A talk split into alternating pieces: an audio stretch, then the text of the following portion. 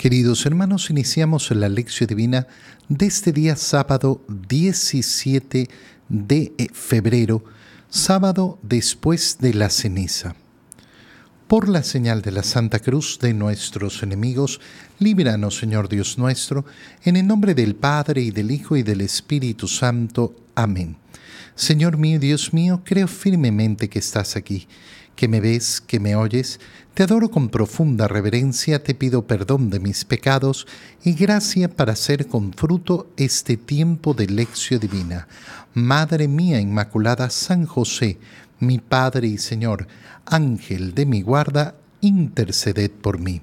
En este día sábado leemos el libro del profeta Isaías, capítulo 58, versículos 9 al 14.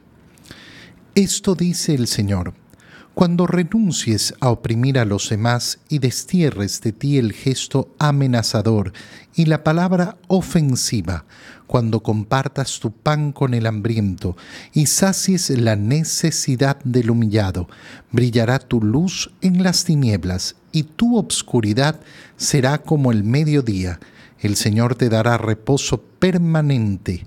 En el desierto saciará tu hambre y dará vigor a tu cuerpo.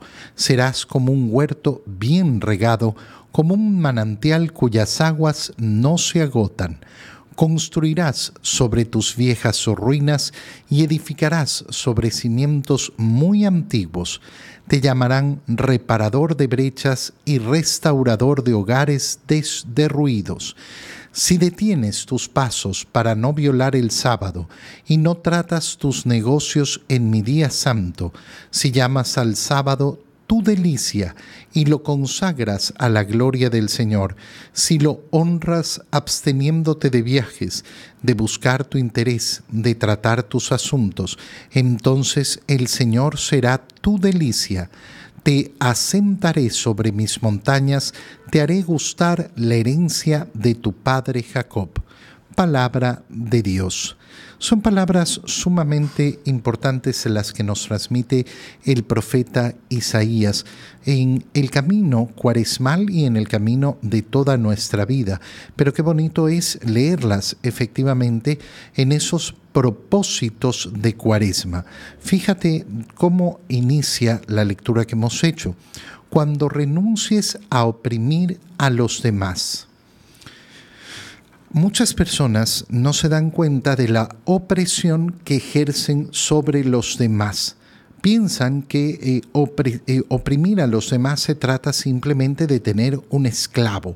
Eh, no es la única condición en la cual yo oprimo a los demás. Por ejemplo, para abrir un poquito la conciencia, si una persona acostumbra a hacer la ley del hielo a otra, ¿Qué está haciendo? Está oprimiéndola.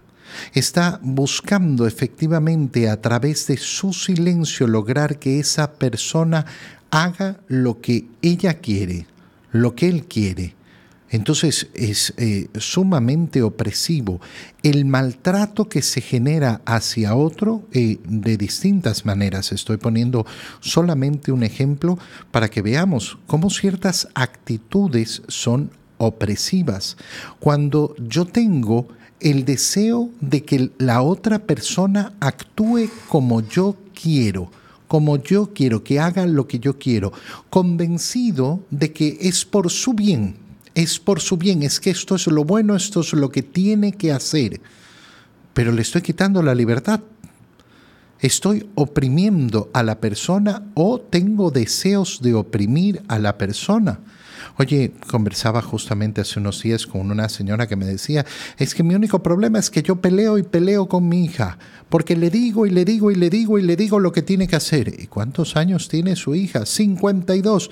Déjela en paz y deje de decirle lo que tiene que hacer, pues. Es tan sencillo como eso. Deje de pretender oprimir a su hija. Déjela vivir su vida. Y cuando su hija le pida consejo, entonces se lo dará. Cuando me pide ayuda, entonces le extenderé la mano. Pero si yo no quiero dejar a las personas vivir su libertad, si no quiero permitirle a las personas ejercer esa libertad, entonces, claro, soy un opresor. Soy un opresor cuando lógicamente hago trabajar a la gente de más sin la recompensa debida, sin el descanso debido.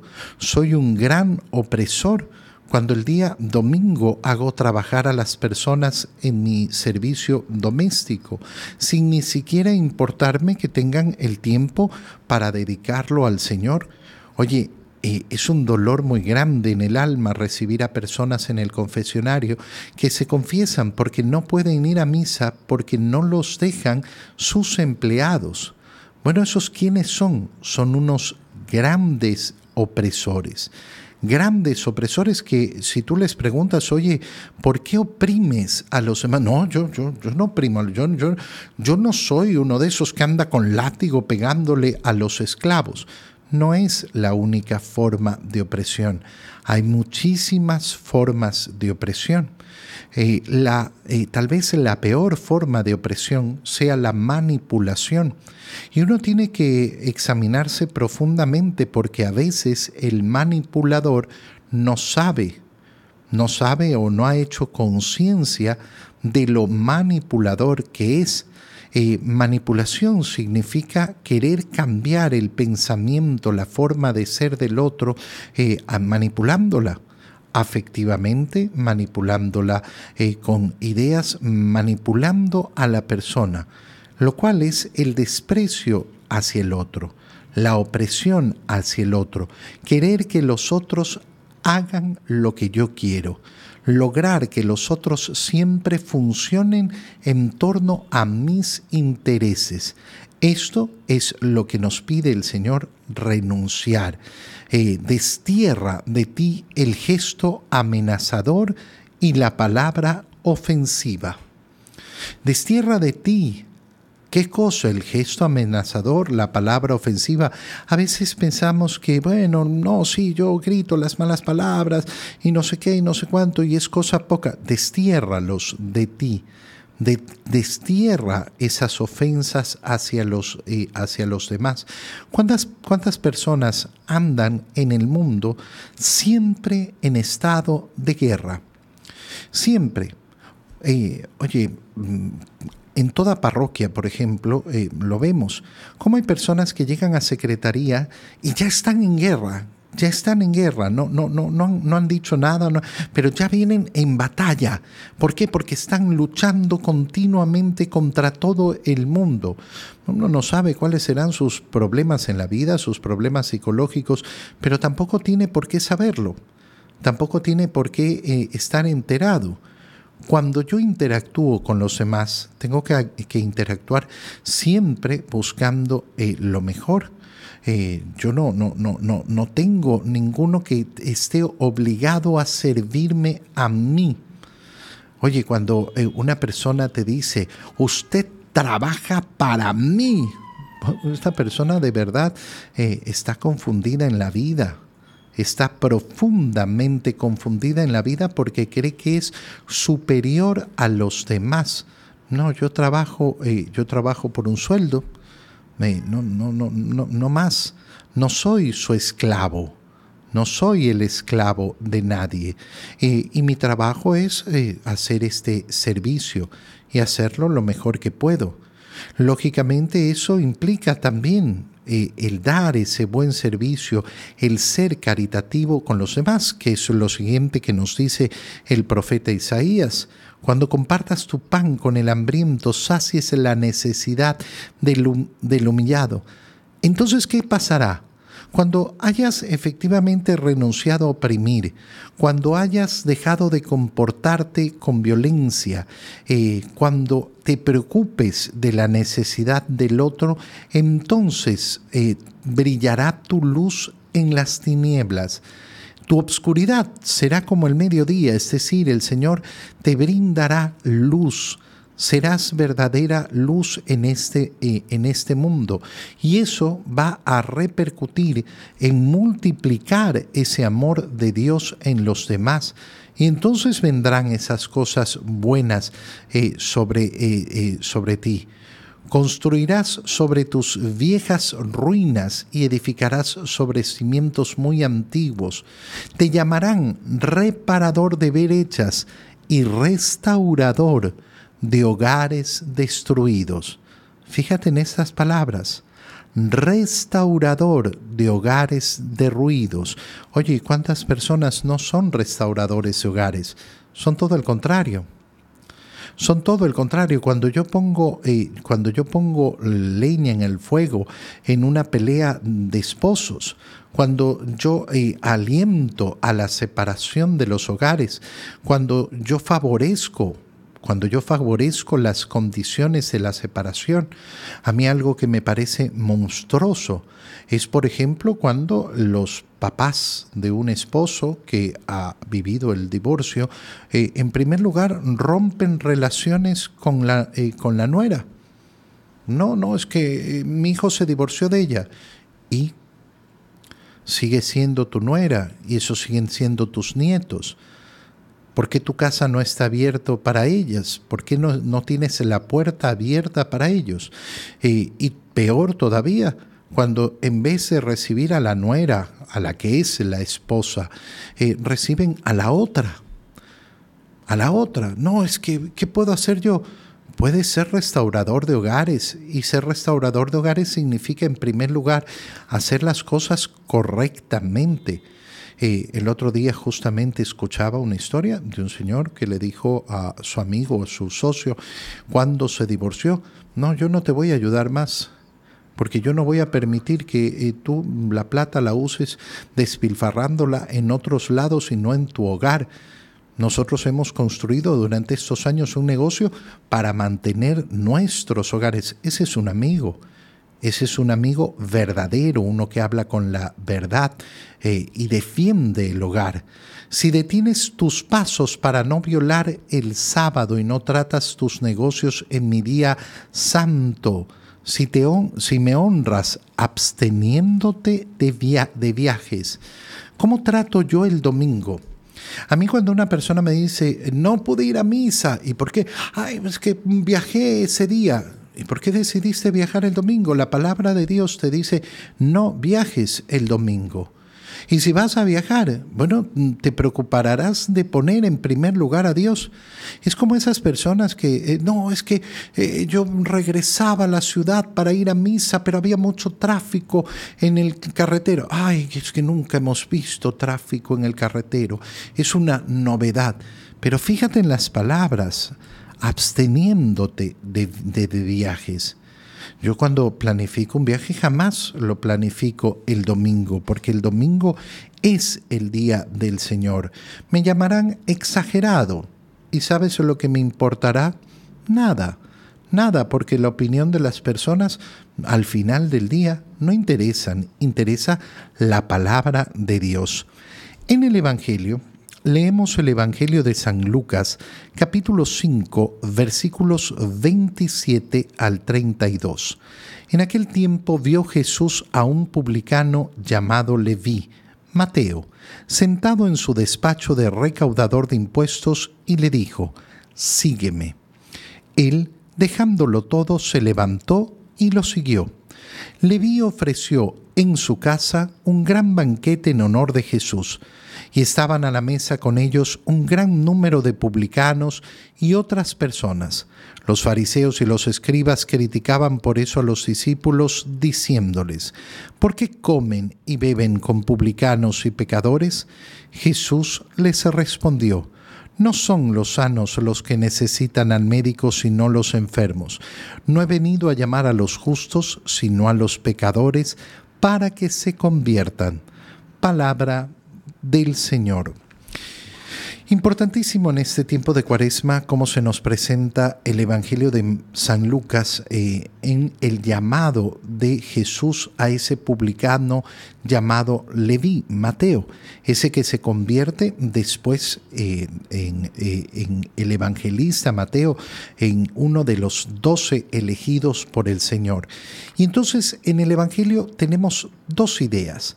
La primera, clarísima, cómo ese publicano, ese pecador es llamado por el Señor, sígueme. Van a su casa donde hay un gran banquete en honor de Jesús y los publicanos eh, y los pecadores se sientan con el Señor por lo cual viene la eh, crítica de los fariseos, de los, eh, de los escribas, porque comen y beben con publicanos y pecadores. Y la respuesta del Señor que es clarísima. No son los sanos los que necesitan el médico, sino los enfermos.